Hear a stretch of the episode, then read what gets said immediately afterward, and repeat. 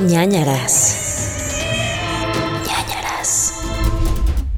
Eh, ya, ya estamos. Ya estamos, estamos grabando en vivo.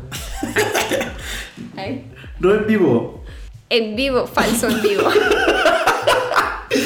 Hola amigos, bienvenidos a ñañaras. ñañaras, el podcast de terror que les da risa. Ella es. O tal vez no. O tal vez no, tal vez lo odian. Ella es Paulina.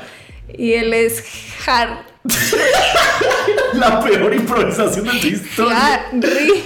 Har. Eres Harry. Siento que ya cada episodio nos deberíamos de cambiar el nombre. Sí. Eres Henry ahora. Oigan, eh, primero que nada, bienvenidos a este podcast. Este podcast, no sé si ustedes están conscientes o enterados, es el podcast favorito de Adele.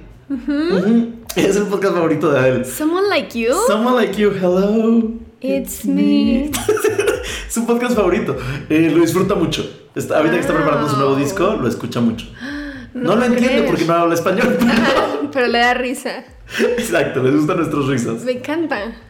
Oye, me, me apanica un poco que ya van varias personas que me dicen, ay, a mi hermanito le encanta el podcast. Y yo, no, no dejen que los niños lo escuchen.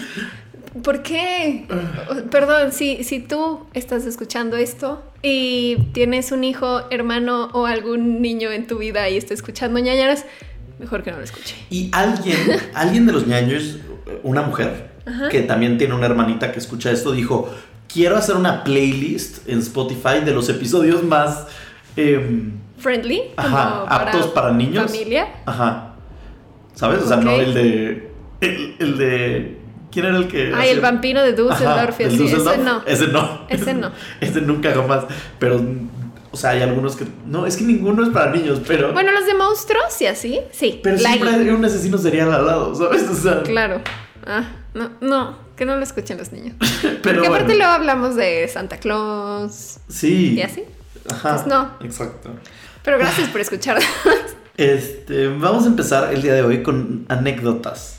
¿Te ha pasado algo de terror esta semana? Pues no sé qué tan de terror sea, pero es la segunda vez que me dejan mis papás a mi perro para que lo cuide. Mm. Porque antes, cuando vivía con mis papás, pues vivía con el perro también, pero ahora él se quedó en casa de mis papás y eh, pues ahorita se fueron de viaje ellos y me encargaron al perro en mi casa. Y, y no sé por qué en las noches ladra, pero así a las 3 de la mañana. Es la segunda, ¿te acuerdas? Creo que lo había comentado la vez pasada. Pero es que ayer, o sea, otra vez de repente estoy dormida y empieza a ladrar y veo el reloj y era así como de 2.56. Y yo, no mames, ¿por qué? Y ya, como que lo tranquilicé y me fui a dormir. Y así como cuatro minutos después empieza como de... No manches. Y yo, güey, ¿por qué estás llorando? Nunca lloras. ¿Por qué dan las tres y lloras? ¿Ves? Y además, ya que sabes, o sea, si fuera... Vaya, si no tuvieras un podcast donde hablas de esto, Ajá. tal vez no te daría tanto pánico, ¿sabes? Porque ya No. que... O sea, sí dije, a lo mejor extraña su casa. Ajá. Y sí dice como, ¿qué hago aquí? Pero, o sea, le dejo, o sea, yo siempre cierro la puerta en las noches, no me gusta dormir con la puerta abierta porque siempre me imagino a alguien ahí parado viéndome. Em, pero pues cuando está él, tengo que dejarle la puerta abierta porque se sale a tomar agua y de repente da una vuelta y regresa y así. Y, o sea, literal estaba parado en la puerta llorando como hacia la oscuridad en la puerta. Y yo, güey, ¿qué haces? Por favor, no. Pero tal vez también tiene que ver que eh, esta zona es una zona más de ciudad que donde están tus papás. Y entonces se escucha más ruido, se Ajá. hace. Y perros y Pero porque a las. 3. ¿Por qué me hace eso? O tal vez es el niño del hombro. Tal vez. Está gritándole al niño del hombro y ya está. Ay, qué miedo, no. No. Oye, ya no me hice mi, mi limpia, no me he hecho mi limpia. ¿Ya no? Ah, yo pensé que te lo habías hecho. No, se me olvidó. Sigues estando sucio. Ay, Sigo estando sucio. Mi hermana el otro día me lo dijo. ¿Qué te dijo? Te siento sucio. Y yo, ¿En ¿qué? serio? Pues mínimo una de huevo, ¿no? No, acuérdate que tenemos miedo de eso porque no sabemos usarlo. No, voy a ir, voy a ir, eventualmente. ¿Y no te dijo ella qué te va a hacer? O sea, porque a lo mejor te hace lo del huevo. No me dijo nada, me dijo, te voy a cobrar tanto, 750 pesos. Lo cual se me hizo muy Oye, caro. está caro. Por eso no he ido, maná. hay que- espero espero que sea una buena limpia.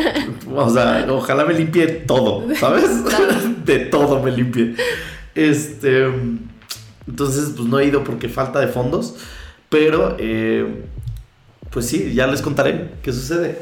Y Muy bien. eh, espero hacerlo antes del show, porque tenemos un próximo show, que es el Y 10 de no marzo. los veo comprando sus boletos. Yo no bueno, los sí. varios ya los compraron, pero los que no los han comprado, muy mal. Siento que los estás regañando como la de Don't Muy Fuck mal. with the Cats. Sí. ¿Sabes?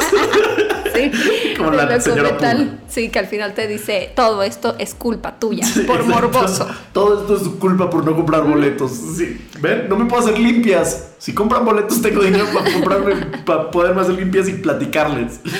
Este. Todavía hay algunos boletos. Todavía ¿no? quedan algunos, quedan pocos, pero todavía hay. Em, 10 de marzo en el Bataclan, en Ciudad de México, ahí vamos a estar. Vamos a grabar el episodio, ¿no? Entonces, ustedes, si no pueden venir a Ciudad de México porque viven lejos, no se preocupen, se van a enterar de todo lo que pasó, pero no van a vivir la experiencia.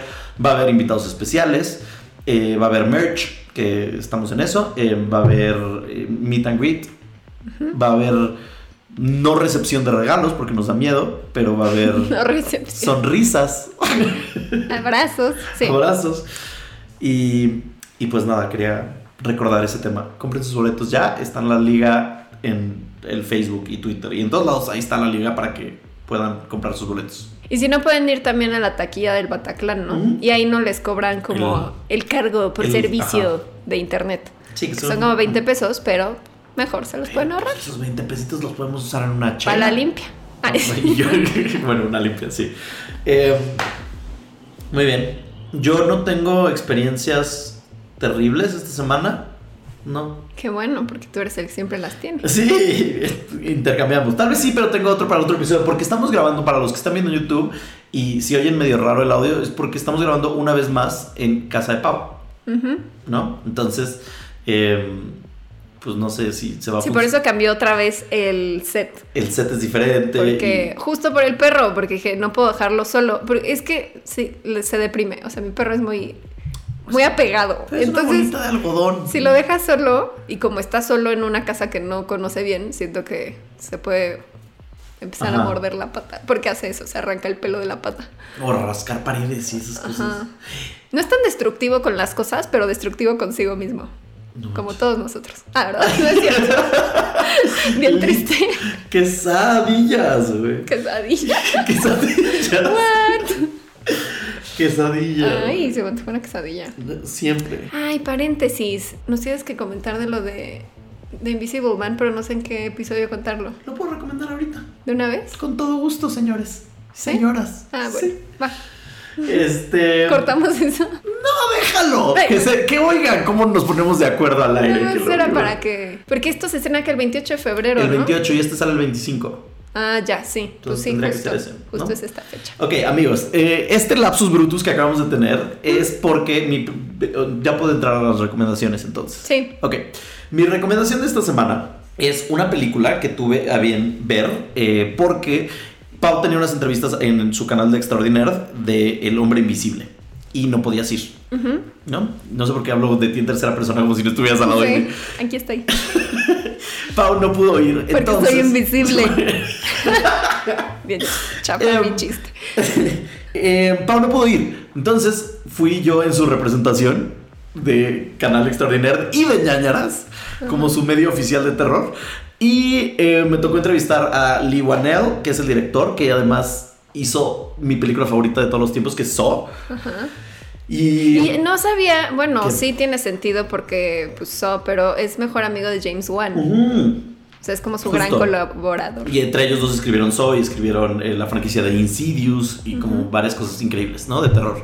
Y eh, estaba también Oliver Jackson Cohen, que es el de The Hunting in Hill House. Ajá. Y aparece en la película también Storm Reed, que aparece en Once Upon... No, ¿cómo se llama esto? A Wrinkle in Time. A Wrinkle in Time. Y, Y en Euforia, creo. y en Euphoria. Y va a salir en una nueva película de Suicide Squad, Ajá. ¿no?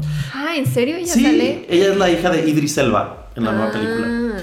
Entonces, estoy muy emocionado porque además de ellos iba a estar Elizabeth Moss. Y Elizabeth Moss es para mí una reina, una diosa eh, mágica de amor, que es la que aparece en Handmaid's Tale y aparece en Oz y aparece en como muchas películas, salió en, en Mad Men y así. Y es, se me hace una gran actriz, ¿sabes? O sea, todos sus personajes, o la mayoría, tienen como algún tipo de abuso o algún tipo de problema. Entonces, lo hace tan bien y tan como que no la sientes forzada, ¿sabes? Que cuando son papeles así de fuertes. Y entonces pues dije, Superboy, ¿no? Entonces ya fuimos a Los Ángeles, cuando digo fuimos, yo y mi niño de hombro, porque nadie más. Y este, y vi la película, ¿ok? Esta es una premisa exclusiva porque no ha salido, como decíamos, sale el viernes, este viernes debe salir. Y está bien padre. Es el hombre invisible, la- el monstruo este icónico de la novela de hace miles de años y que se ha hecho como adaptaciones, inclusive como la de Kevin Bacon, ¿no? De The Hollow Man. Ay, no me acordaba de esa. Sí.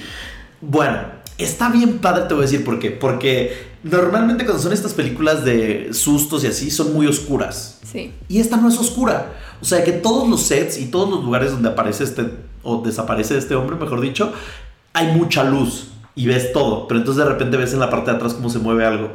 Y entonces es como de que, ¡ah! Ahí está, ahí está el desgraciado. Sí. Y eh, soy pésimo con. No quiero spoilear nada, porque siempre me regañan por spoilear. Entonces, eh, voy a basarme en lo que viene en el trailer. Supongo que esa es una manera de no spoilear a nadie. Eh, trata de una mujer que es ah, Elizabeth Moss, que está abusada. Que está, ¿qué? Está abusada, ¿no? que es Sufrió- abusada, pero está siendo abuso. abusada. Ajá. Las dos, porque también es muy lista, es muy abusada. Eh, y eh, vive como en una casa, fortaleza súper tecnológica con un científico, cañón, que es su esposo, que la golpea y la trata mal y así. Y entonces ella se Ah, escapa. pero están casados. Yo pensé que era Sí, su novio, ¿no? No, están casadísimos. Casadísimos. Ajá. Y este. Y entonces ella se escapa. Y el pedo es que este hombre trabaja como en el campo de la óptica. Y entonces, eh, pues ella empieza. O sea, como que al día siguiente, así pasan unos días, pasan unas semanas. Y de repente le dicen: Este dude se suicidó, está muerto. Y entonces, eh, pues ella como que tiene paz por unos segundos, vive con el amigo de la infancia, que es un güey que se llama Aldis Hodge, que está delicioso. Ah, el que me dijiste que era tu nuevo crush. Sí, es un hombre chocolate hermoso. Chocolate. o sea, deli. Un afroamericano. Ajá. Eh, de- no, eh, estoy enamorado de él, porque además es todo inteligente y culto y hace relojes y es manual. O sea, amé eso, porque nada más me mandaste un mensaje de estoy enamorado con él. Digo, con él. De él hace relojes. Y yo, ¿es real este dato? O sea, como por qué sabrías ese me- dato. o sea que me puse a investigar mucho de él, grave. O sea, si me lo topo en la calle sé cómo se llama su hermano, ¿sabes? Así. Pero eso eran datos que, o sea, cuando yo tenía 10 años y mi crush era Justin Timberlake, me sabía toda su vida. Y entonces era como de, su cereal favorito es Captain Crunch, su color favorito es el baby blue, es súper religioso y espiritual. Literalmente son datos reales de Justin Timberlake y los tenía escritos en una libreta. ¡Qué asco! Pues sí, pero es que en un inicio lo iba a entrevistar a él también. Y pues me puse a investigar de él y se me fueron las, se me fueron las cabras al monte, ¿sabes? O sea, que me dejé, me dejé llevar. Eh, bueno, el punto es que vive con este güey y, eh, y su hermana también como que de repente aparece y no, pero como que están separados porque no quieren, ella no quiere que él la encuentre. Pero entonces llega la hermana y le dice, se, se murió, todo bien. Y ya, ella tiene un poco de paz, pero de repente empiezan a pasar cosas. De que tal vez no está completamente sola. De ahí el nombre, el hombre invisible. Pero juegan mucho con el tema mental, ¿no? Como el de la salud mental, de que nadie le cree. Y todo el mundo dice, Sí. dude, de que Está estás loca. enloqueciendo, ¿sabes? No, El güey está muerto, vimos que está muerto. Pero pues empiezan a moverse cosas y así, entonces, ¿es real? ¿No es real? No, ¿y cómo sabes que no es como un poltergeist? Ajá, ¿no? ajá, un fantasma que te está estoqueando. Está muy padre. Ella tiene unas escenas de acción bastante rudas. O sea, que se la madrean a mi pobre mujer duro, duro y directo. Pero, ella también patea trasero, supongo. Ella también medio patea traseros, medio, pero todo bien. Y eh, todo el tema tecnológico está muy bien empleado. Este, a mí me gustó mucho, me hizo muy feliz. Yo tenía un poco de... me- como que dije, no sé si me va a gustar o no, porque viendo el tráiler, que no les recomiendo que vean, hay como que te spoilean algunas cosillas, ¿no? Entonces dije, "Mm, ya vi toda la película en el tráiler, ¿qué me va a sorprender? Y no, hay giros y hay co- cosas padres. Eh, Entonces, sí, está muy, muy buena. Los actores increíbles. Storm Reed me grabé un story y estaba atrás de mi story y Sí yo, la vi. qué oso. Eh, Elizabeth Moss la abracé con todo mi ser. Le dije, under his eye, blessed be the fruit. Y nada, se rió. Este, Pero tú le dijiste, ¿te puedo abrazar o qué? No. Ay, ¿Cómo se dio ese encuentro? Al final de la entrevista fue como de que me dijo, ay, es que eres demasiado adorable. Y yo, sí, sí soy. A ver. Ay, ¿Por qué te dijo eso? No sé, porque estaba como que nervioso y feliz y como fangirleándole. Entonces, este, como que de repente le dije que ella era una reina, una Scream Queen, ¿sabes? Porque pues, ha estado en muchas cosas de terror y es muy buena en eso. Y me dijo como que nadie dice eso y yo, yo sí. y ya como que se rió y me dijo, eres adorable, no sé qué. Y al final de la entrevista la abracé. De hecho, cuando llegué a la entrevista la vi le dije, eres Elizabeth Moss. Y me dijo, sí, ¿esperabas a alguien más? Y yo, no, o sea, tú, pero estás aquí, qué padre. No sé, yo siempre humillándome. Eh, Fangirleando. fangirleándole. Y a Lee, bueno, también le fangirleé. Stormbreed la abracé y me dijo, hueles muy rico. Y yo, gracias, somos chiles ahora. Ay. Eh, entonces está muy buena la película, más allá de mi encuentro con estas personas, que estuvo increíble. La película está muy buena, se los recomiendo mucho. Sale este viernes. Vayan a ver y tuiteenos, añañaras eh, si les gustó, no les gustó, qué onda, si se sorprendieron, no, etc. Y ya, Me encanta. esa es mi reseña. Me encanta. Y está, no está para nada conectada, ¿no? Con el No, planeaban, los monstruos. Universal y eso. planeaban hacerlo con lo de la momia de Tom Cruise. Que no y se suponía que el Invisible Man iba a ser, creo que Johnny Depp. Sí. Pero al final ya del día no. no. Nada que ver, dijeron mejor vamos a hacer buenas películas de ellos, no tienen que estar conectadas y ya está. Que bueno, ahora creo que Paul Feig quería hacer una que, es- que se llama Cascas llama. ¿Qué ¿Qué me pasa? Eh, Dark Army. Y que pues, sí iba a ser como de monstruos conectada, pero pues como que esa va a ser independiente de esto, creo. Ajá, no sé. porque también, eh, ¿cómo se llama la de Charlie's Angels? La- Elizabeth Banks Ajá. está haciendo su película de La Mujer Invisible. Ah, sí, también. Entonces, Pero La Mujer Invisible ya había tenido como una película de comedia en los 60, entonces creo que va a estar como más en ese No sé. tono cómico, quién sabe. no sé, vi Charlie's Angels no me gustó tanto, entonces ya no confío tanto en Elizabeth Yo no la he visto, pero Es ver a la mujer, a Kristen Stewart con su cara de pedo y Sí. tratando de como de que ser buena onda. Entonces todos los one-liners se los dan a ella y toda la película está basada en Kristen Stewart. Pero si te caga Kristen Stewart como a mí, no la disfrutas. es que es muy guapa, pero cae mal, ¿no? Cae mal y se siente muy forzada como de que "Ah, soy como la lesbiana buena onda. Soy Cool. soy súper cool. Eh, ah", y hace chistes como de que, ay, como de que soy tonta, pero no, no, no, no. Y Luis Gerardo Méndez Deli, ¿sabes? Increíble en la película. Elizabeth Banks también. Y Naomi Scott, ¿no? Naomi Scott es para mí una de las mejores mujeres del mundo. Sí, Entonces, es guapísima. siempre- Ya. Bueno, les voy a dar rápido mi recomendación, que es un, creo que tú ya viste este también, un documental de Netflix que se llama Evil Genius, Mm. genio del mal, que tiene ya como unos dos, tres años, más o menos, pero me acordé de él porque es un caso así como, justo ahora que decías de Saw, como que empieza muy Saw, que de repente llega un repartidor de pizza a un banco y trae alrededor del cuello un collar bomba Ya me acordé. y que es como de mm, tienen que darme dinero si no va a explotar esto. Y ellos así de ah, ah, freeze ya sabes. Y él así no pero es que no soy yo. Me pusieron este collar por favor apúrense va a explotar y es así una tensión desde que empieza el documental que son es una docuserie son algunos episodios. Y, y pues spoiler no le dan el dinero y sale literal el footage de cuando grabaron eso y de repente explota Como confeti, como Sí, piñata el hombre. Me traumó muchísimo esa escena. Y, y pues ya como que empiezan a investigar todo, o sea, como a rastrear la llamada de, a ver, pidieron esta pizza, fue el repartidor a esta dirección, pero estaba como perdida en el bosque. Y este, y ya como que se van descubriendo pistas de quién fue el genio detrás El de genio. este plan, genio del mal. Hola, y, genio. Ajá, y pues como que ahí hay un par de sospechosos y pues se va ahí como descubriendo una, una trama bastante enredada, pero interesante. Muy padre, ¿no? Sí. Chéquenlo, se me hace un buen documental. Muy buena, muy buena. Está en Netflix. Sí, Netflix. Y pues creo que ya es hora de empezar mi historia. ¡Yay! Me parece. Hoy me toca un caso de la vida real. Mujer.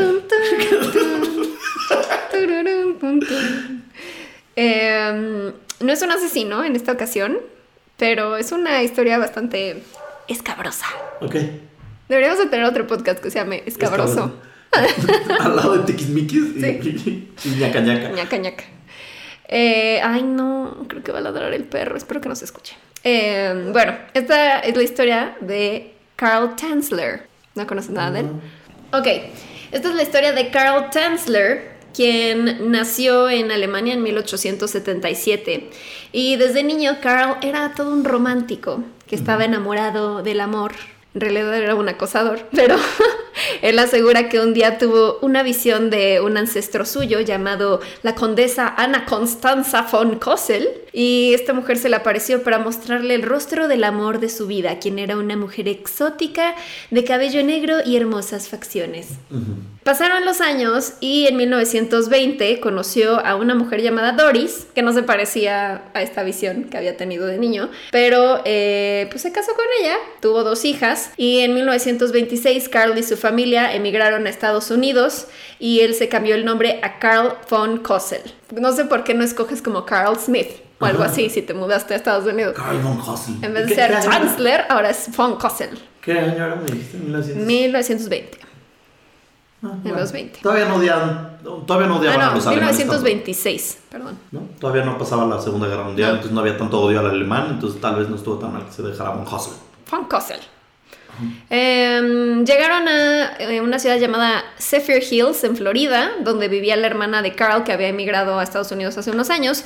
Pero en 1927, Carl consiguió trabajo como radiólogo en el Hospital de la Marina estadounidense en Cayo Hueso, Florida, que es el hogar de nuestro querido. Pies. ¿De qué? Ay, perdón, no. ok. ¿De quién? ¿De, Robert. de los Pies? Sí, perdón, ese gordo lo que acabo de decir. ¿Cuáles Pies? Los Key Lime Pies ¿Son de Key West? son de Key West. ¿Cayo Hueso? De Cayo Hueso. No Ahí son los sabía. originales. Y son deliciosos. Y tienen como que jabones, shampoos, todo. Lo vi una vez en Wild On con Burke hace años. Y Ajá. se me quedó el dato para siempre. No sabía que era de- Nunca había entendido por qué era Key Lime. Pensé que era un Sí. tipo de limón. No, es Lime Pie porque es Key de Key West. Key Lime Pie. Wow, yo decía que era el hogar de Robert el muñeco. Sí, sí, perdón. Después lo caché. Después lo caché, pero mi gordura me ganó. Ajá. El podcast donde hablamos de posesiones y, Y pies. Pasteles. Bueno, em, se mudó a Cayo Hueso, Florida, y dejó a su familia en Zephyr Hills. Y cabe aclarar que él no había estudiado medicina, pero pues decía que el auto había aprendido ah, sobre cosas de medicina. O sea, era un doctor Simi cualquiera. Ajá. Ok. Em, si buscan su foto, es un señor que parece como un Freud, así como un. El coronel Sanders y Freud, así de ese estilo. Em, un día en el hospital conoció a una paciente llamada María Elena Milagro de Hoyos, que era una mujer cubanoamericana de cabello negro y hermosas facciones. Su Así visión. que dijo: Oh, es la visión que tuve de niño, es mi alma gemela. así lo Y su familia en Zephyr Hills, valiéndole madre. Sí, le valió madre. Perfecto. Eh, inmediatamente Carl se obsesionó con María Elena. Para este momento Carl ya tenía 56 añitos, Elena tenía 21, pero pues, ya saben que en esa época les valía madre la diferencia de edad. Y Elena había sido diagnosticada con tuberculosis, una enfermedad que no había una cura en ese entonces y era muy común que fuera una causa de muerte.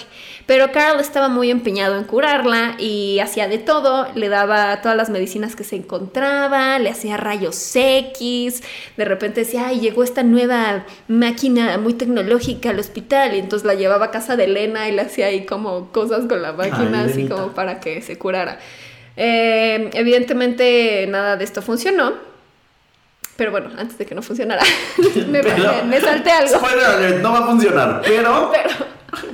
Eh, antes de que, que se muriera,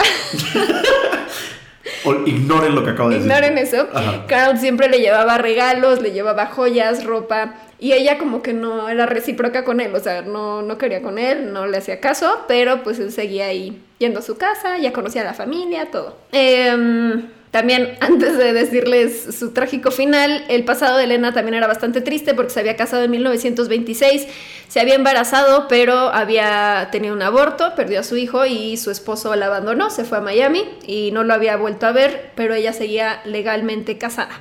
Eh, finalmente, Elena falleció el 25 de octubre de 1931 y Carl se ofreció a pagar los gastos funerarios. Su familia la iba a enterrar, pero Carl les pidió permiso para construir un mausoleo en el cementerio de Cayo Hueso y Carl iba a visitar su tumba cada noche.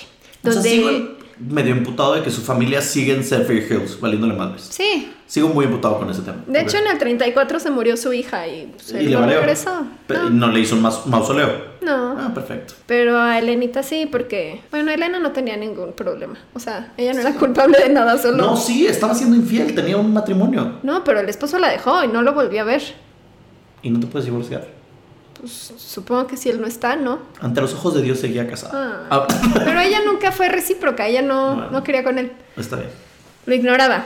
Eh, el fin, en fin, les decía que Carl iba a visitar su tumba cada noche y dice que ella se le aparecía ahí y platicaban. Él dice que ella le pedía que liberara de su prisión de piedra a su cuerpo.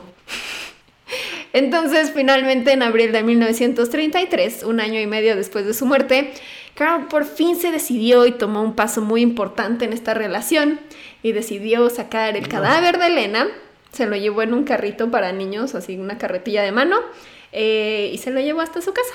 Cuando llegó a su casa, pues estaba horrorizado porque dijo, ¿qué le pasó a mi amada? ¿Qué es este cuerpo putrefacto? Descompuesto. No es lo que yo estaba esperando de esta relación. Así que dijo, bueno, voy a Dime que no poner se lo va a coger. Voy a poner manos a la obra y entonces empezó un extreme makeover con No. el cadáver. Primero le puso alambre y ganchos para ropa para unir los huesos para que tuviera más formita y que no estuviera ahí toda desguanzada. ¿Qué clase de maqueta de quinto de primaria está intentando hacer este hombre?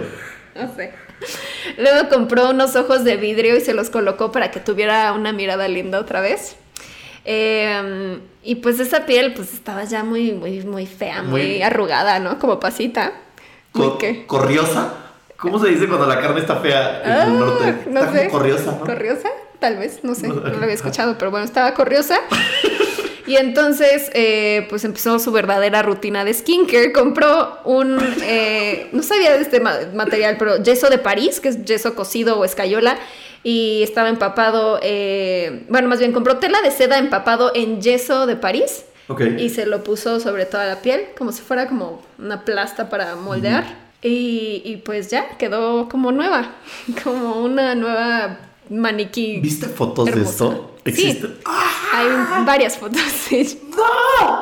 No las vean todavía, por favor. Esperen, esperen. Esperen. Em, el pelo ya se le estaba cayendo porque estaba ya pudriéndose de todo el cuero ¿Por qué cabelludo. estaba muerta? Sí, entonces se le ocurrió que cuando fue el funeral, eh, su mamá le había comentado de, ay, sí, esta peluca que llegó a usar mi hija, y le dijo, ay, yo la quiero, y entonces se la dio, entonces dijo, ay, le voy a poner esta peluca. Ok.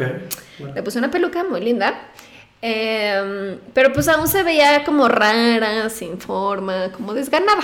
Entonces, pues abrió el torso, llenó la cavidad abdominal y su pecho con harapos para que mantuviera su forma original. Eh, No. Y luego le compró un lindo vestido, unas medias, unos guantes, joyas y Y ya la listo. metió a Drag Race. A ver. RuPaul's Drag Race. Eh, y al final, sí, se convirtió en una drag. No, la colocó en su cama. Y dijo, ay, aquí va a estar postrada por siempre. ¿Y el mi amada". olor? Ese es el otro problema. Había un problema grande que pues estaba oliendo medio mal. Entonces compró mucho perfume, desinfectante y agentes preservadores de tejidos para enmascarar el olor y retrasar los efectos de descomposición. Pasaron siete años ¿Siete años? en los que Carl dormía todas las noches junto a su amado cadáver, hasta que en octubre de 1940, por ahí leí además que como que de repente decía, ay no, necesita tener su privacidad y ponía como una telita que los dividiera en la cama para que ella tuviera su privacidad. No. ¿Por qué Pero muy esto? considerado el hombre, ¿no? En 1940, la hermana de Elena, llamada Florinda, escuchó rumores como que se empezaba a ru- a rumorar que Florinda, perdón. Carl, Florinda Mesa. Sí. Em, Carl Tanzler decía a la gente pues, del lugar que pues, tenía un cadáver en su cama y unos niños dijeron, ay sí, yo vi que estaba bailando con una como muñeca en su sala, no sé qué. Entonces pues como que empezó a sospechar la hermana y pues dijo voy a ir a confrontarlo, fue a su casa y dicho y hecho, encontró el cadáver en la cama de Tanzler. Entonces eh, pues fue a las autoridades, lo reportaron y pues lo fueron a arrestar. Pero, Eh, o sea, estoy pensando como de que, por más que la draguees, pues sigue siendo un cuerpo muerto, descom- en descomposición, o sea, tenía larvas. Ya pueden ver las fotos. Ah, Ya. ¿Esto es interactivo? Sí. Chequen la foto ahora. Chequenlas. Sí. Es que, digo, básicamente cada año le iba como volviendo a poner capas como de cera y del este yeso. Ajá. Y pues ya, o sea, básicamente las fotos pues parece una muñeca, o sea, como que nada más tiene como una cara. Porque además, Dura. si ya la habían metido, si ya la habían enterrado, eso significa que ya le habían hecho una autopsia. O sea, ya le habían quitado todo lo de adentro. Sí, por eso estuvo fácil, nada, más le metió harapos. Ajá. ¿Cómo metes a la... Y ya lo cosió rápido. Y como acuérdense que era muy bueno en medicina. ¿eh? Ajá. Sí. pues ya sabía qué hacer. Ok.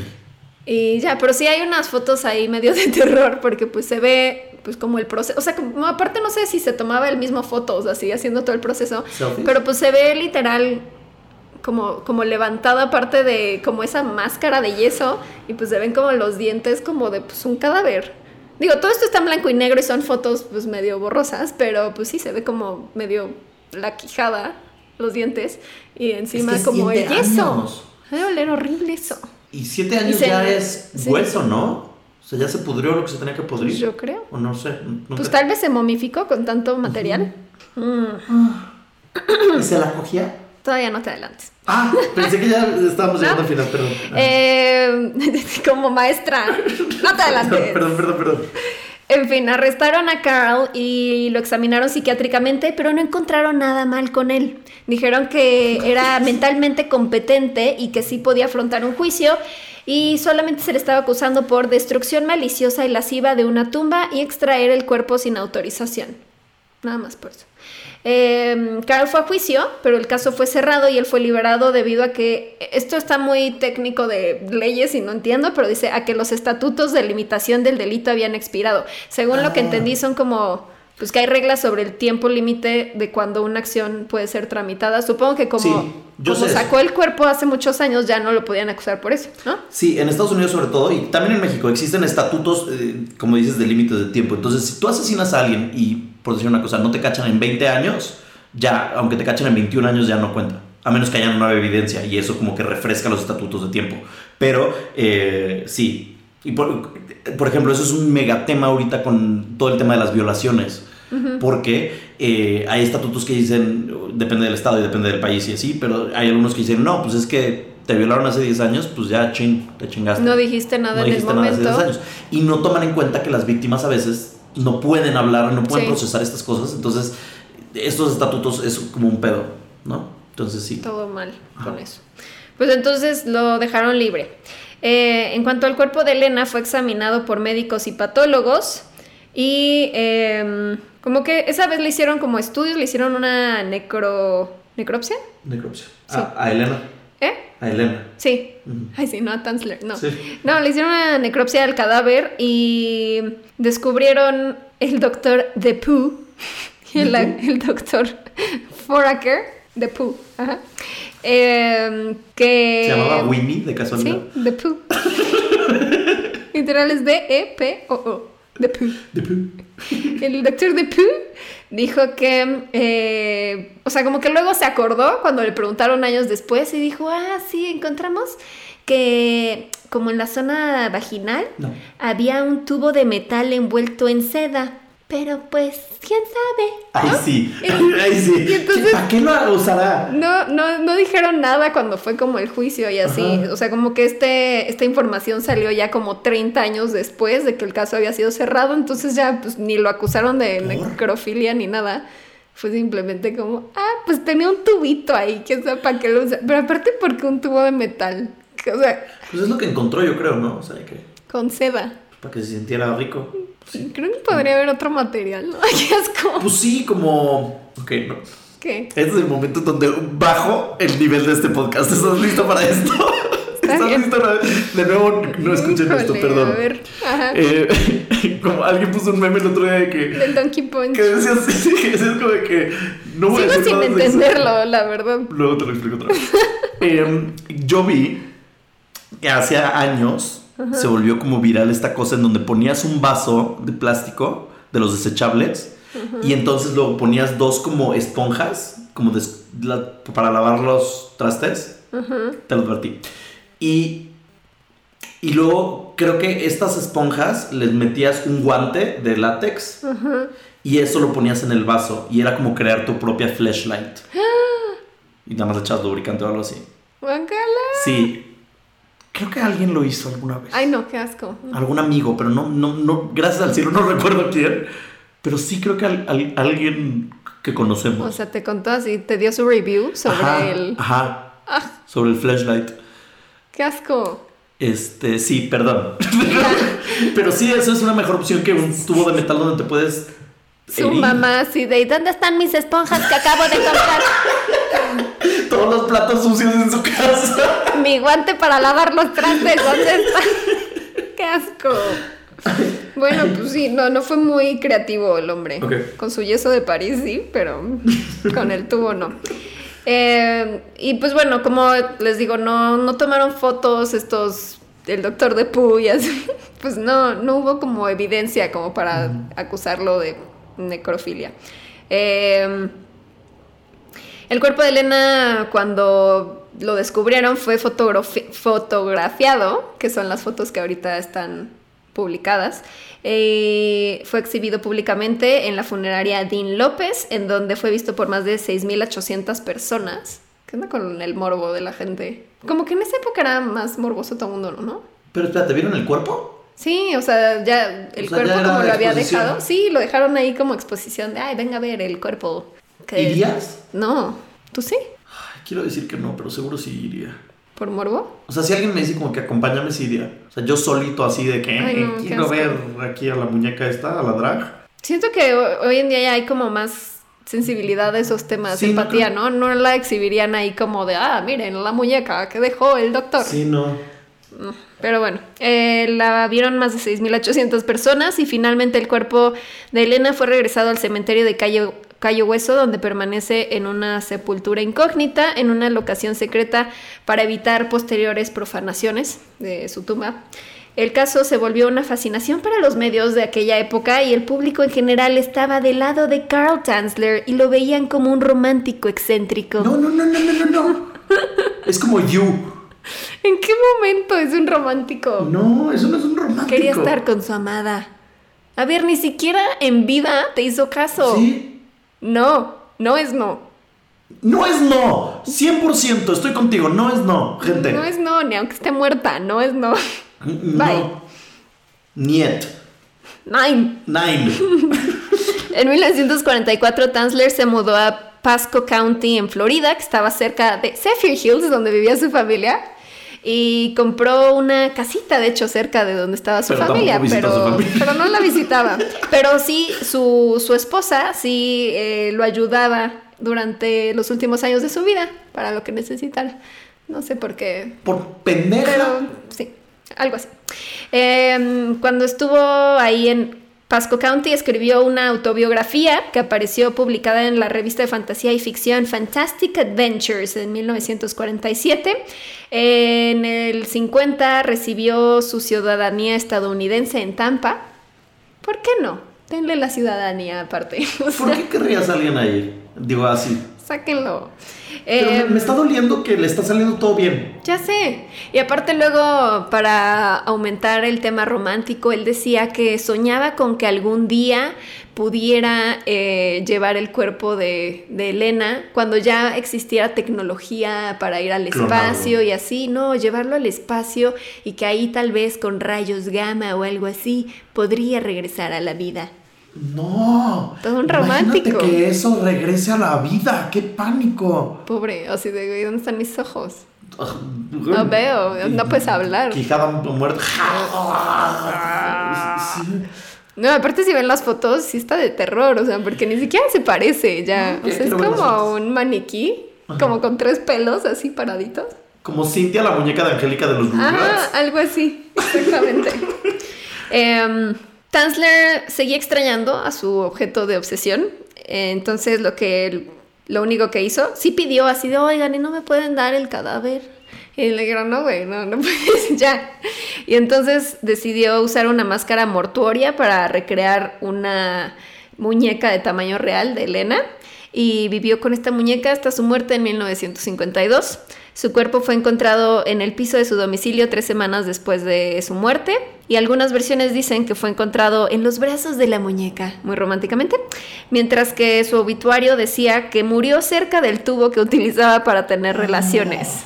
El tubo decía un cilindro de metal en un estante encima de una mesa envuelto en seda junto a una imagen de cera. Mira, Mm, ¿por qué no hizo eso desde el principio? O sea, sí, yo soy de la idea de que si te quieres coger una muñeca, ¿sabes? O sea, de que si quieres comprar una muñeca inflable o construirla, está chido, ¿sabes? Cógetela, vívela, gózala, ¿sabes? O sea, que mientras no lastimes a nadie, sí. está todo bien. Vívelo, gózalo.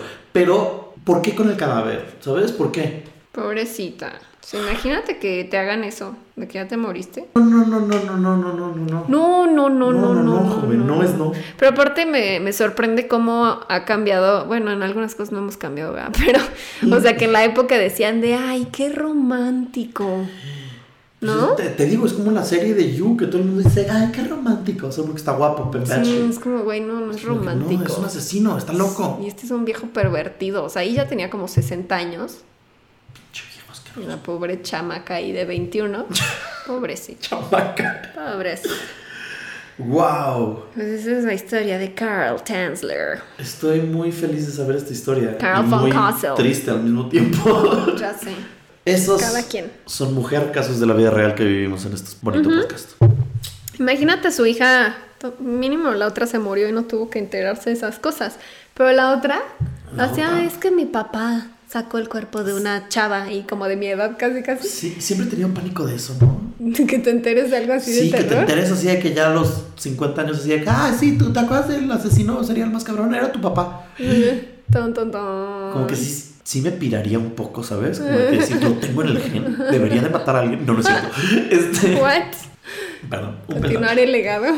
Eh, sí. Ok. Bueno, te contaré entonces de mi historia paranormal. El día de hoy eh, voy a hablar de unas leyendas de mi México querido. Porque así se siente México. Así se, siente México. Eh, eh, porque creo que luego hablan que. o Dicen que siempre hablamos de cosas gringas y así. Ah, sí. No, la verdad no. Pero, pero quise darle una buena introducción a esto.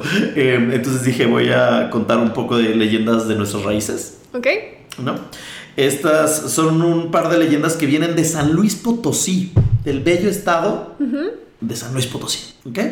Que eh, geográficamente tiene una posición privilegiada porque está entre Monterrey, Ciudad de México y Guadalajara, ese punto medio. Entonces, eh, San Luis Potosí, para quienes no conozcan, eh, les voy a decir que estuve investigando al respecto de San Luis Potosí. Y además de las minas, son como que muy mineros. Y las enchiladas potosinas. Su bella gente tienen las enchiladas potosinas, que son como enchiladas, pero con. como que la masa es roja. Le ponen chile Y le ponen como zanahoria y le ponen queso fresco y así. Deli. Eh, además de eso, San Luis Potosí no tiene nada. O sea, gente de San Luis Potosí, discúlpenme. Ay, pero está en ese lugar de. Real de 14. Además de eso, está el jardín ese surreal de ¿Ese es San Edward, Luis no sé qué, ¿no? Creo. Supongo. Creo no sé. es- en- sí, en- por el Teposteco o algo así, no sé. no, el Teposteco no es ¿verdad? ¿Cómo No. se llama? Ah, o sea, es que hay es como... Tepoztlán, ¿no? Sí, no olvídalo, no sé qué dije. Perdónenme, no sé de qué hablo. No sé, ya- pero ya sé a qué bosque te, te refieres, que tiene como estructuras surreales y como escaleritas y como cosas bonitas. Sí, sí, sí, sí está ahí. Sí de ahí. Edward James, Jardín Surrealista, en Gilitla, San Luis Potosí. Ah, ok. Eh, I stand corrected. O sea, básicamente eh, les pido una disculpa, San Luis, de San Luis Potosí, Poto- potosinos. ¿Potosinos? Sí. eh, tienen el bosque este increíble y tienen las enchiladas. Y ya. No tiene muchas cosas, de verdad, perdón, San Luis. O sea, si alguien del turismo, del gobierno, del estado de San Luis Potosí está escuchando este podcast, los exhorto a que nos inviten Los a un viaje. exhorto. Los exhorto a que nos lleven a un viaje para conocer las maravillas de San Luis Potosí, porque en internet no pude encontrar como que nada, ni el bosque este, que ahora que me lo dices ya sé Sí. cuál es, y sí, está chingón. Yo fui a una boda a San Luis y la verdad no... No hay nada. No había mucho. No pero la gente o sea, es es muy lindo. la gente pero linda. no había mucho. Pues sí, es lindo, pero la mayoría de México es lindo, ¿sabes? Entonces, mm, bueno, X. Em, paréntesis, durante la, la investigación de San Luis Potosí me enteré que mi tatarabuelo era un marqués de rayas y tenía minas en San Luis Potosí. ¿Qué es un marqués de rayas? No sé, es una persona importante al parecer. Ok. Eh, me- me- como que estaba investigando San Luis Potosí y mi mamá fue como que, ah, sí, tu tatarabuelo era no sé qué. Y yo, ¿qué? Órale. Y ya, entonces, gracias a este podcast, sé que tengo sangre de marqués, ¿sabes? Sangre potosina. Soy el chosno de un marqués. Ok. Chosno es hijo del, bis- del tataranieto, Ajá. algo así. Em, bueno, el tema es que uno de los lugares turísticos de San Luis Potosí es Real de 14. Ajá. ¿ok? Y es un pueblo minero muy cañón porque en una de las excavaciones tocaron un manto acuífero. Entonces las minas se inundaron y entonces empezaron a tratar de sacar la plata y el oro y todo lo que había, pero ya no podían por tanta agua y llevaron como un buen de maquinaria. El punto es que eso y en otras minas como que dejaron de encontrar minerales, entonces la gente se fue de ahí, ¿no? Porque se volvió un pueblo fantasma. En 1905 había 14.000 habitantes en Real de 14 y en 1921 ya había nada más 700 personas. Entonces, imagínate todo este pueblo que estaba lleno de vida y alegría, bye, ya no hay nadie. Entonces, este pueblo, que además está la iglesia de San Francisco de Asís, para los que son creyentes, y la primera casa de moneda en México, pues es muy visitado por turistas, ¿no? En México es muy común de que, ah, vamos a Real de 14, porque pues están todas estas estructuras y estas edificaciones todas chingonas, pero todo está vacío. Y es un pueblo fantasma, ¿no? Fantasma. Fantasma. Entonces, eh, de aquí les voy a contar algún par de leyendas. La primera es que viene de que en las minas aparece un hombre recostado, como si fuera una estatua de piedra, y que cuando pasas cerca de él se levanta y está vestido como si fuera un minero, pero muy antiguo. Trae casco, botas y ropa muy vieja y polvorienta, como si fuera una jerga, por lo que le apodan el jergas. Ok. Él es el jergas, que en mi mente suena como al viene viene de la calle, pero no, no, o sea, era minero. Eh, la leyenda cuenta que era un hombre minero que murió trágicamente en su trabajo y a veces cuando aparece también se escucha como sonido de caballo, lo cual no entiendo por qué tiene que ver un caballo si están en una mina, Sí, no. pero bueno. Y muchos aseguran que no es extraño encontrar su lámpara encendida así de la nada encontrar una lámpara vieja antigua prendida en una mina y este y es pues, la lámpara del Jergas y ese lo encuentran mucho en el túnel de Ogarrio que es eh, uno de los túneles más importantes y a- acceso a Real de 14. Pero, o sea, siempre está acostado y de repente se para. A veces de repente lo encuentras caminando, a veces, pero lo normal es que esté acostado y se levante. Pero como de piedra. Ajá, como que piensas que es como una piedra. Es que me imaginé a esos señores que luego como que se disfrazan de escultura. Zócalo. Ajá, y se quedan como así petrificados y de repente se mueven. Te asustan. Sí. Y le pones una moneda y se mueve más y Ajá, y así. uh, ajá, eso es lo que imaginé. El jergas. El punto es que lo que hace el Jergas es que se acerca con los mineros que van caminando solos. Los, eh, como que habla con ellos y los convence y los obliga mental, a acompañarlo a la profundidad, a la profundidad de la mina, donde encuentran como un lugar escondido lleno de oro, lleno de piedras preciosas, así increíble que nunca habían visto los trabajadores. Estoy pensando en la primera temporada de Sabrina, que salía algo de la mina Ajá. y que... Y que de repente encontraban a Satanás como en, Ajá, en una parte ahí de la Ajá. mina. Así, justo. El jergas era como el botones de eso, ¿sabes? Y este. Y entonces se los lleva y ya los deja ahí y se va. Y desaparece el jergas. Y el problema es que estas personas mueren por los gases que hay en la mina o porque se pierden y nunca vuelven a encontrar el camino. Entonces él no los mata, pero sí como que los lleva a su muerte. Ay, Em, nadie una- sabe por qué es malo. Pues ¿Está dicen que se murió en una mina y ya, y como que ayuda. Es que algunas personas dicen es que es un espíritu benéfico. Porque si logras salir de la mina o lo que sea, aparece como un cacho gigante de plata en tu bolsillo. Es como que sí te da como una recompensa o algo así. Em, Es un juego. es un juego. Es para- Jigsaw. una de las historias más compartidas es la que un día en la mina del refugio había un minero llamado Don Ciro que llevaba años trabajando en esa mina y un día Don Ciro, que era el último de salida de su jornada, escuchó que alguien le estaba hablando dentro de la mina. Entonces regresa y dice, puta, alguien se quedó atrás, voy a ver, ¿no? Porque Don Ciro llevaba mucho tiempo trabajando en esa mina. Entonces ahí es donde ve a un minero con ropa antigua que le dijo, te voy a mostrar una zona llena de plata, pero don Ciro ya sabía la leyenda del Jergas, porque era un, un viejo capataz, ¿sabes? Un Ciro ancestral. Un Ciro ancestral. Entonces Ciro dijo, ah, ni mergas Jergas. Es- ay, eso rimó muchísimo. Ni mergas Jergas. Y entonces, eh, pues dijo, no, no, no quiero ir, no, gracias. Nanay. No, no paloma. No hay, no quiero tus, no quiero plata, no quiero oro. no. Me suena, ¿qué era eso? quiero plata, no quiero oro. ¿Qué quieres? ¿Romper la piñata? Algo así, no quiero oro, no quiero plata. Yo lo que quiero es romper la O sea, piñata. solo quieres dulces. No quieres oro, quieres Qué dulce. canción tan de gordos. Por eso tenemos obesidad en México cantando esas cosas. Yo sí quiero plata y oro. Yo también debería, de- pero de niño no quieres, quieres ¿No? dulces. Sí. Obesidad infantil, amigos. Entonces le dice que no quiere oro ni plata. y se acuerda de la leyenda y empieza a caminar hacia la salida del túnel, Don Ciro. Pero dice que entonces, como si fuera una atracción magnética, él no puede caminar hacia la salida y su cuerpo empieza a caminar hacia donde está yendo el Jergas.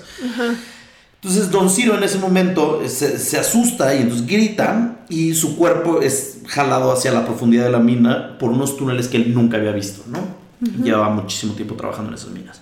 Eh, sus compañeros mineros en ese momento estaban fuera de la mina y dice, hasta diciendo, ay, seguro ya lo agarró el Jergas. Y sí, entonces como que se metieron a investigar qué estaba pasando, por qué no salía Don Ciro y vieron eh, que no había nadie que desapareció de un cielo. Entonces dijeron, ah, pues chance ya se fue a su casa y no lo vimos, no sé. Al día siguiente llegan a la, entrada de la mina y está Don Ciro tirado como que afuera de la mina balbuceando cosas sin sentido mm. y en la bolsa del pantalón traía un pedazo de plata súper fina. Como que así, una la más pura que habían visto en esa mina jamás. Entonces se llevan a Don Ciro al hospital y eventualmente mejora, pero él dice que nunca quiso volver a trabajar en una mina después de ese incidente. Dijo, no vuelvo a trabajar. ¿Y no dijo qué pasó?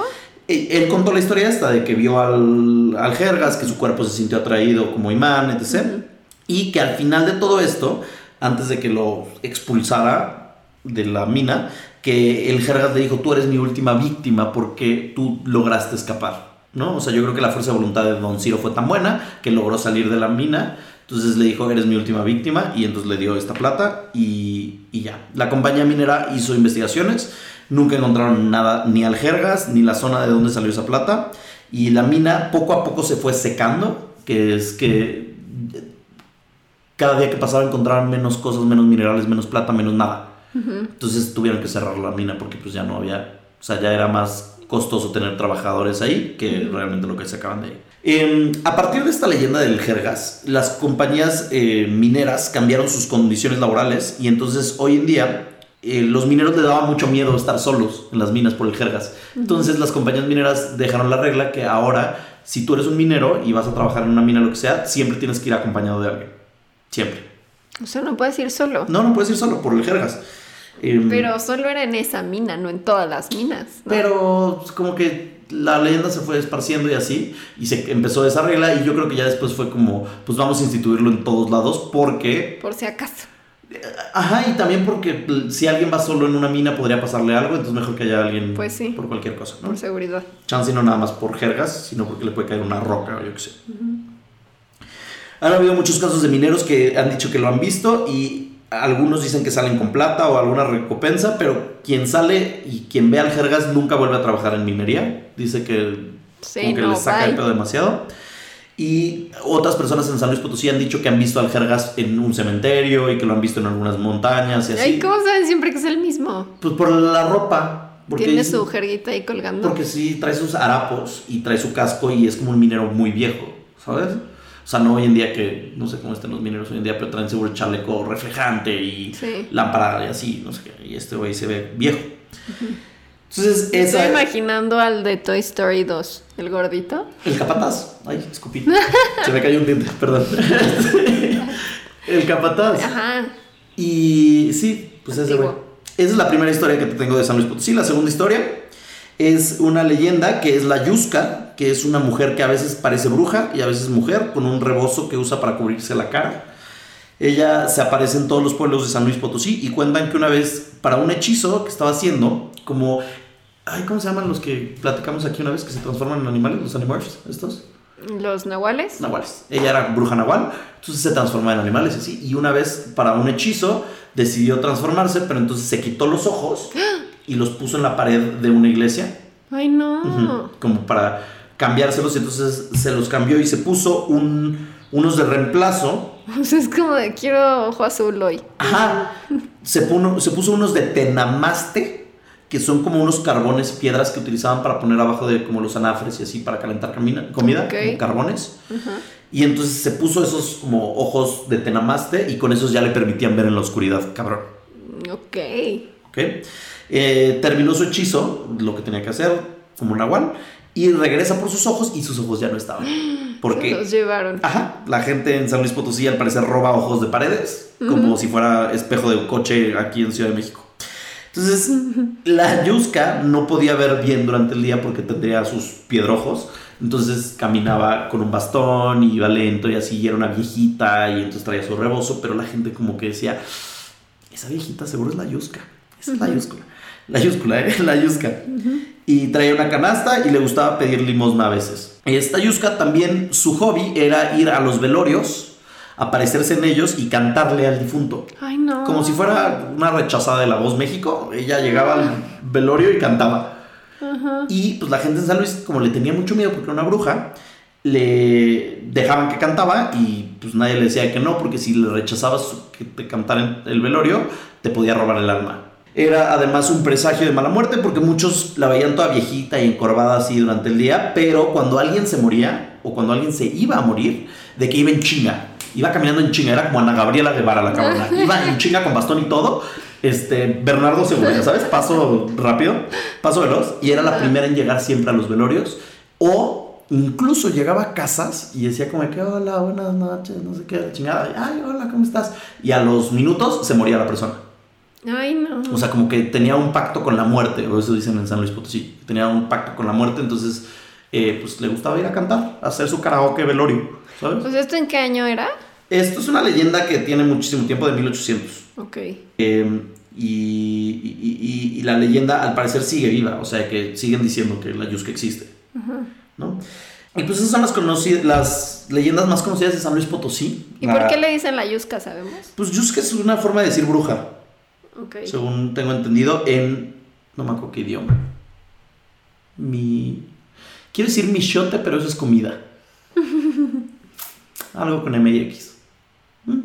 ¿Mixteco? Tal vez, sí, tal vez es mixteco. O Tal vez no. Tal vez no.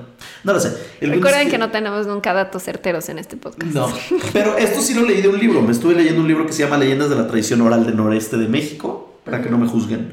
Y, y pues está padre este libro porque trae un chingo de... ¿Qué? Un buen de... Me preocupé por decir chingo cuando he dicho un buen de Y groserías. hace rato dijiste, "Eh, jergas. Sí, jergas. Y "No, no". Mergas, dije mergas con M. Ah, bueno. No dije esa palabra. The V-word. Eh, Esa no la decimos aquí. Y está padre porque tiene como muchas leyendas, historias, pero estas como las dos eran de San Luis Potosí, quería contarles. El Muy bien, me gustó. ¿Y? Sí me daría miedo encontrarme a la yusca. A mí me daría un poco de risa. O sea, verla, verla que va caminando rapidísimo y que llega a un velorio y luego se pone a cantar. Es como de que, güey, ¿quién eres? ¿Adel? Ah, ese es tu canto de Yuska. Sí. Y luego, ¿qué canta la Yuska, No sabes? sé, seguro se inventa sus propias canciones. O, o tipo el. Era su demo. Así de, les voy a cantar mi nuevo demo. Sí, porque no me la imagino cantando como Mon Laferte, ¿sabes? Hello, it's me. O, o Natalia Lafourcade, ya sabes. Un pato. No, yo pensaba como en las nuevas mexicanas, ¿no? La de, de- hasta No la, raíz, así. Sí. Yo te llevo dentro. Ah, ya. Y este podcast se vuelve nuestra audición. Voy a parar. Ay, gracias por estas historias. No, hombre, ¿de qué? Gracias a ustedes por escuchar esto, amigos. Y gente de San Luis, no se enojen conmigo. Invítenme. Haga- hagan de mi incultura una oportunidad de Sí. crecimiento y aprendizaje. A mí sí me gusta San Luis. Yo creo que nunca he ido. Pero no he ido a lo del jardín surreal, quiero ir. Vamos. Vamos. Gobierno de San Luis, pónganse la pila. Llévenos. Como el gobernador está escuchando esto. de- tal vez nunca sabes. Chance hay alguien de San Luis que conoce al gobernador y le dice: Dude, necesitas traerte a estas personas a Real de 14 y al bosque surreal. Sí. Para buscar a la Yuska y al Jergas. Exacto. Oigan, recuerden que nos pueden seguir en el grupo de ñañers para formar parte de esta bella comunidad en Facebook. Eh, luego decían que porque es privado. Pues nada más. Nada más. Pero si piden su solicitud se les da. se Sí, les o sea, da el acceso. nunca hemos rechazado a alguien, jamás. No. Y jamás eh, rechazaremos, yo creo. Y- Es nomás para que nos sintamos más parte de un club. Porque también en Instagram es privado, ¿no? No, en Instagram ya es público. Ah, ya, ok. Sí, porque no nos dejaban hacer muchas cosas cuando tienes un perfil privado. Ok. Eh, pero en redes nos encuentran como Nanaras Podcast y nos pueden mandar todas sus historias a nanaraspodcast.gmail.com. Ya salió el ñañarita, sí, ¿no? Sí. La semana pasada. Pero pronto tendremos otro ñañaritas con sus historias de mello. ¿Y qué más? Compren boletos. El show es el 10 de marzo y ya, ¿no? Y ya. Gracias por escuchar este episodio Así es. Y nos escuchamos el próximo martes. Adiós. Adiós. Espérate, ¿cuál es tu frase para terminar esto? Ah, yo te llevo dentro. Ay, qué bonito. Ñañaras. Mi frase va a ser. Eh, ñañaras. Coge muñecas, no cadáveres. Ok, ¿No? tan tan. Me gusta. Bye. Bye. ñañaras.